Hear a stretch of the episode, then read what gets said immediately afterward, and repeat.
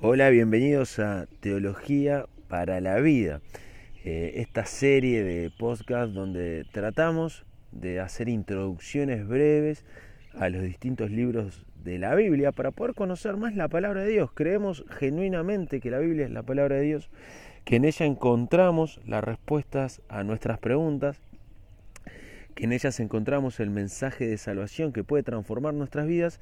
Y bueno, lo que tratamos de hacer es hacer breves introducciones a los distintos libros de la Biblia para que cuando te sientes a leer eh, ese libro concreto, específico, puedas tener un contexto general de qué es lo que vas a estar leyendo para poder conocer más lo que vas a estar leyendo, para poder tener un conocimiento más genuino a la hora de sentarte a estudiar la Biblia. Eh, es el turno ahora de las epístolas generales o cartas generales o, cartas católicas, como son también conocidas, eh, católico en el término de, mundial, de, algo amplio. Y, en estas eh, epístolas generales, este, ¿por qué se llaman epístolas generales? ¿Por qué se llaman cartas generales? Es porque no son definitivamente derivadas o, no son enviadas a grupos de hermanos que se reunían en iglesias locales concretas, como pueden ser las cartas que el apóstol Pablo le escribe a los romanos, que, que eran eh, hermanos que se congregaban en la ciudad de Roma, eh, a los filipenses, hermanos que se congregaban en Filipo, a, los colosenses, hermanos que se congregaban en Colosas, eh, a los efesios, hermanos que se congregaban allí en Éfeso.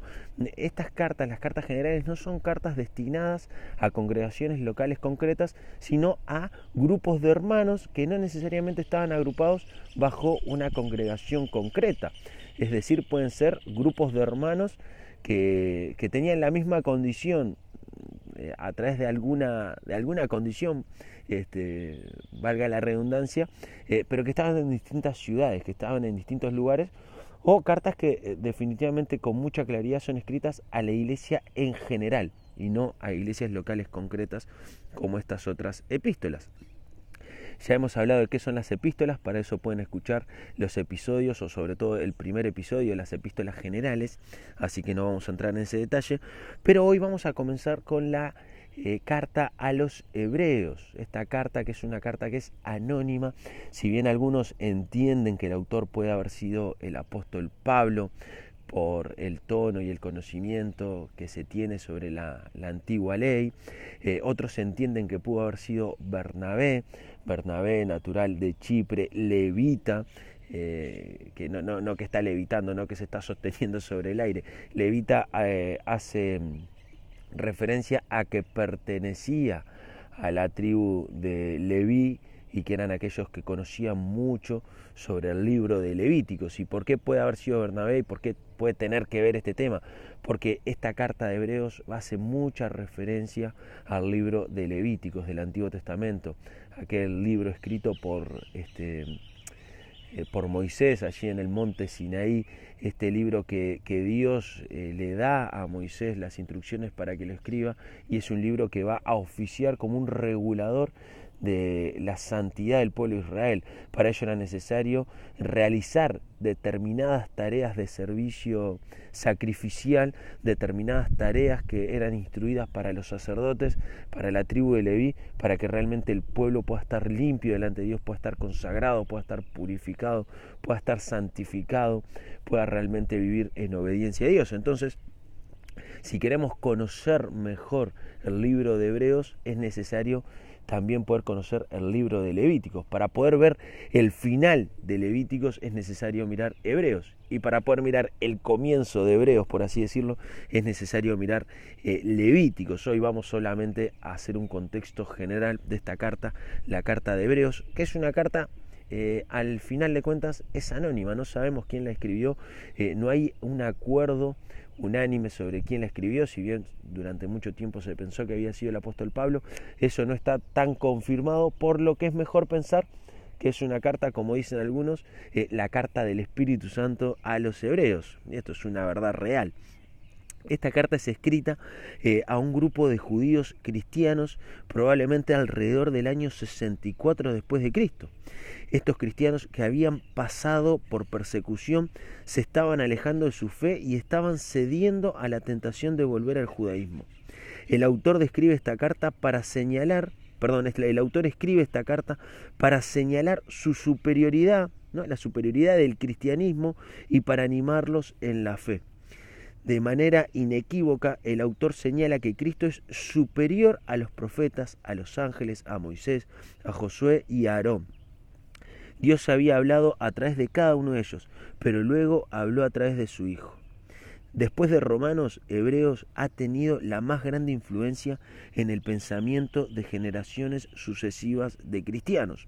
Esta carta, la carta del Espíritu Santo de los Hebreos, es una carta general que llega a cada uno de nosotros para mostrarnos la superioridad de Jesucristo. En su contexto inmediato, lo que el autor pretendía era mostrarle a aquellos judíos que habían creído en Cristo como Señor y Salvador, pero que ahora se estaban apartando de su fe, que estaban volviendo al antiguo judaísmo, mostrarles que eso no tenía sentido, porque Cristo vino a superar eh, todo precepto del Antiguo Testamento. Cristo vino a superar, Cristo vino a hacer cumplir, cumplir realmente lo que estaba pactado en el Antiguo Testamento. Por eso se nos va a presentar a Jesús como superior a los ángeles, como superior a Moisés, superior a cualquier sacerdote. Allí se nos va a hablar de Melquisedec, aquel sacerdote y rey de Salem, eh, al que Abraham le va a ofrecer este, los diezmos después de haber ganado una batalla cuando fue a liberar a Lot. Eh, Jesús es superior a, todo esto. Jesús eh, está por encima de cualquier hombre, por encima de cualquier acción humana, se coloca Jesús. ¿Por qué? Porque Jesús es superior, porque Jesús es Dios, es realmente Dios. Y por eso, cuando leemos eh, el inicio de, de esta carta, de esta epístola, se nos dice, el cual siendo, perdón, capítulo 1, versículo 3, el cual siendo el resplandor de su gloria y la imagen misma de su sustancia, y quien sustenta todas las cosas con la palabra de su poder, habiendo efectuado la purificación de nuestros pecados por medio de sí mismo, se sentó a la diestra de la majestad en las alturas. Está hablando del Señor Jesucristo. El Señor Jesucristo es la misma sustancia, la misma esencia que Dios. ¿Qué es lo que está diciendo el autor acá? Jesús es Dios, es la imagen visible de Dios. Jesús es el Dios que nosotros pudimos ver en la tierra. Jesús es Dios hecho carne habitando entre nosotros. Y si bien no podemos comprender la Trinidad, no podemos entender este misterio que es la Trinidad, que es Dios Padre, Dios Hijo, Dios Espíritu Santo, lo que nos queda claro es que Hoy aquellos que hemos creído en el Señor Jesucristo como nuestro Salvador, le hemos coronado como nuestro Señor, tenemos la presencia de Dios mismo en nuestra vida a través del Espíritu Santo. Pero hemos visto a Dios actuar en carne a través del Señor Jesucristo. Y en Él se sustentan todas las cosas. Vaya que si es importante esta expresión, se sustenta, todo tiene sustento, todo tiene eh, eh, real dimensión en la medida en que Cristo lo sustente. Es decir, si algo puede moverse, si algo puede funcionar, es gracias a la palabra de Jesucristo, quien nos purifica de nuestros pecados. Y este término purificación lo vamos a encontrar muchísimo en Levítico. Eh, eh, recordemos allí en Levíticos capítulo 7 cuando se nos habla de los leprosos, que eh, en el antiguo Israel los leprosos lamentablemente pasaban a una categoría de excluidos, ya no podían ser parte del pueblo de Israel, debían vivir en campamentos excluidos del resto del pueblo, pero si un leproso se sanaba, si un leproso se curaba, debía ir al sacerdote, mostrarle que estaba curado y así allí se le rociaba con, la sangre de un sacrificio. Y, y una vez que se le rociaba era declarado purificado.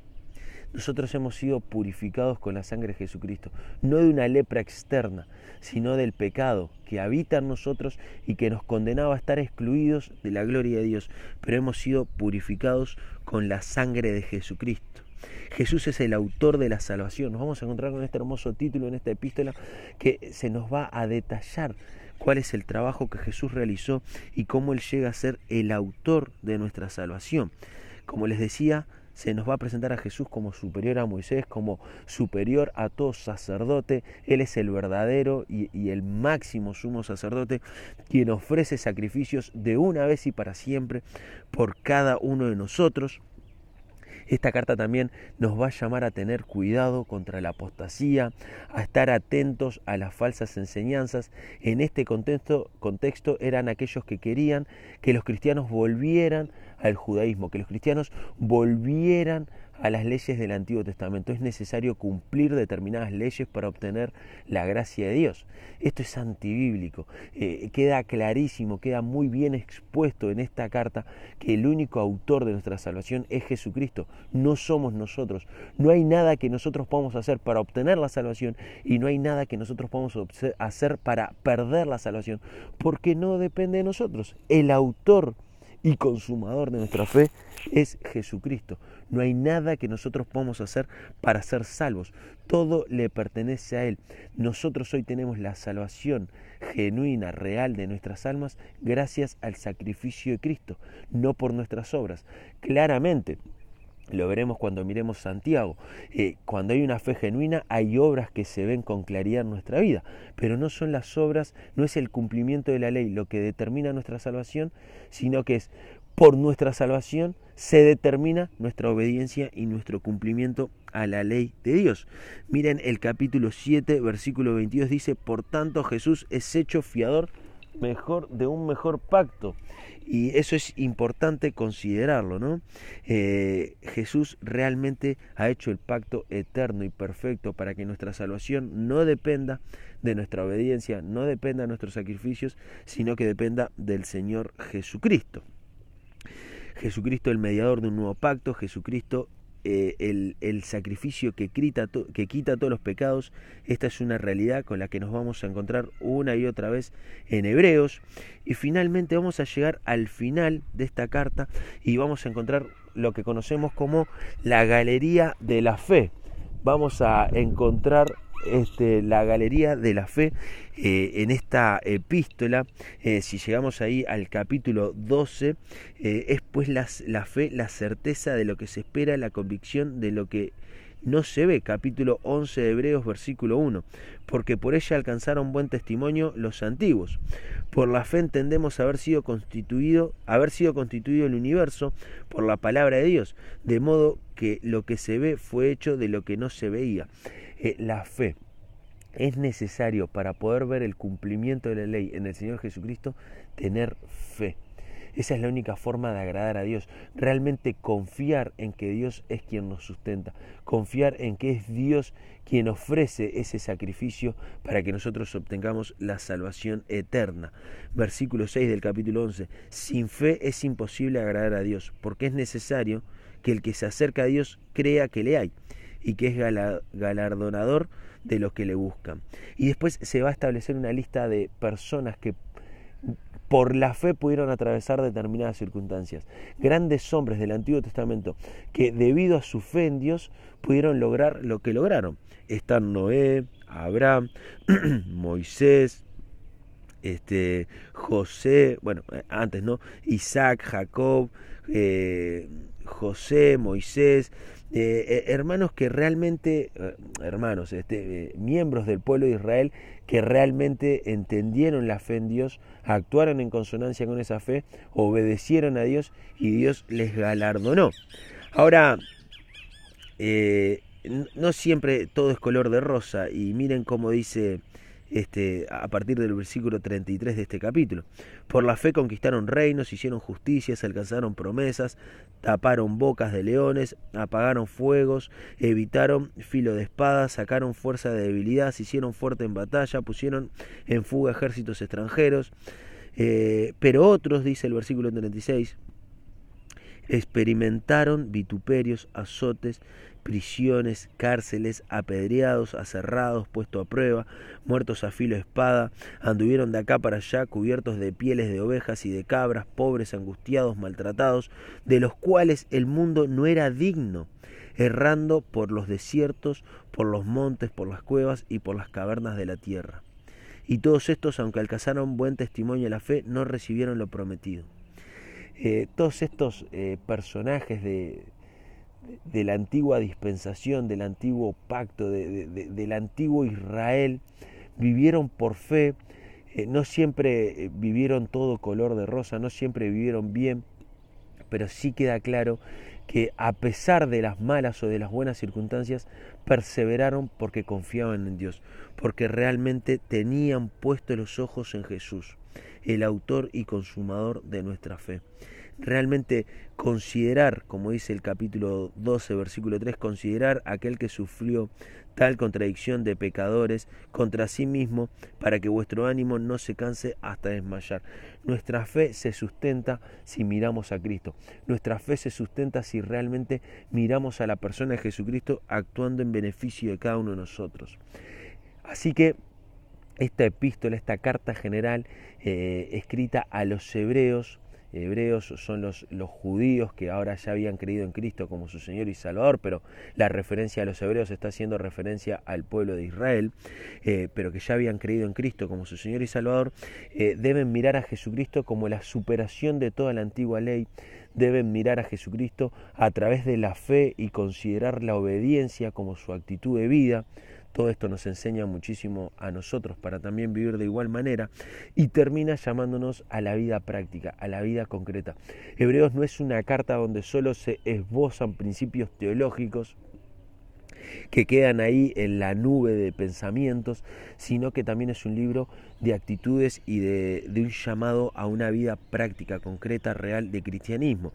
Y eso lo vamos a encontrar al final de esta carta en el capítulo 13 los deberes cristianos, permanezca el amor fraternal, no se olviden de la hospitalidad, acérquense a los presos, acérquense a los maltratados, sea honroso en todo el matrimonio, sean vuestras costumbres sin avaricia, acordados de vuestros pastores, considérenlos, no se dejen llevar por doctrinas diversas y extrañas, Ofrezcamos siempre a Dios por medio del sacrificio y alabanza, frutos de labios que confiesen su nombre. No nos olvidemos de hacer el bien y de la ayuda mutua. Obedezcan a sus pastores y sujétense a ellos. Oremos, oremos, oremos. Eh, qué hermosa carta, una carta eh, que nos habla de mirar a Jesucristo como el superior a todas las cosas, Dios hecho carne habitando entre nosotros para traernos el poder del Evangelio, para traernos la salvación que la podemos entender, comprender y vivir por fe. Podemos andar por fe en este mundo confiando en el autor y consumador de la fe, para finalmente llegar al desafío práctico, a vivir vidas que impacten esta sociedad, vidas que impacten porque mostramos y reflejamos el amor de Jesucristo. Muchas gracias, esto ha sido Teología para la Vida. Hoy hemos mirado la carta a los hebreos dando inicio a una nueva sección que hemos denominado, no nosotros, sino los teólogos que saben, eh, como epístolas generales o cartas generales. Muchas gracias, hasta la próxima.